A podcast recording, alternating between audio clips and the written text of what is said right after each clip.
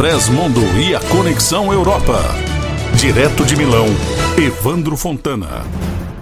Os Estados Unidos vão retirar cerca de 12 mil soldados da Alemanha.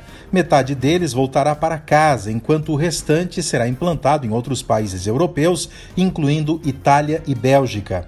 O Pentágono não descarta que parte das tropas que serão retiradas da Alemanha possam ser enviadas para a Polônia e para os países bálticos se um acordo for alcançado.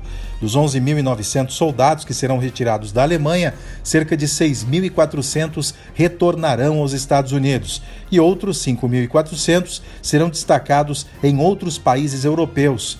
Na Itália, relata o Wall Street Journal, dois batalhões do Exército e o esquadrão de caças F-16 devem ser realocados. O plano do Pentágono custará bilhões de dólares e poderá levar anos para ser concluído, até porque exigirá a construção de bases nos Estados Unidos para abrigar as Forças Armadas.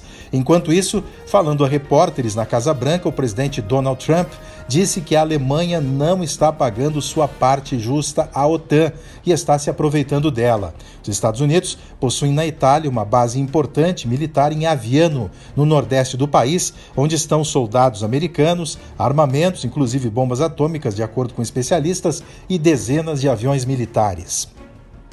Alarme na Espanha, onde foram registrados 1.153 novos casos de Covid-19 nas últimas 24 horas. Nunca nos últimos três meses foram relatados tantos casos em um dia.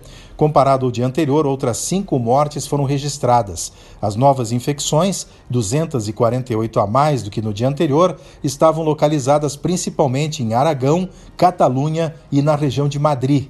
Paralelamente, as internações aumentaram, 427 na última semana.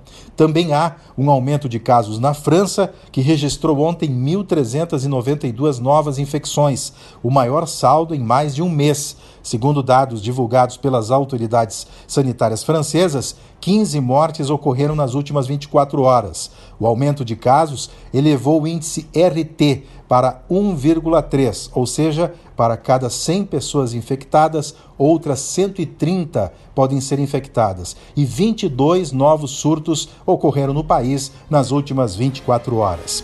De Milão, Itália, Evandro Fontana.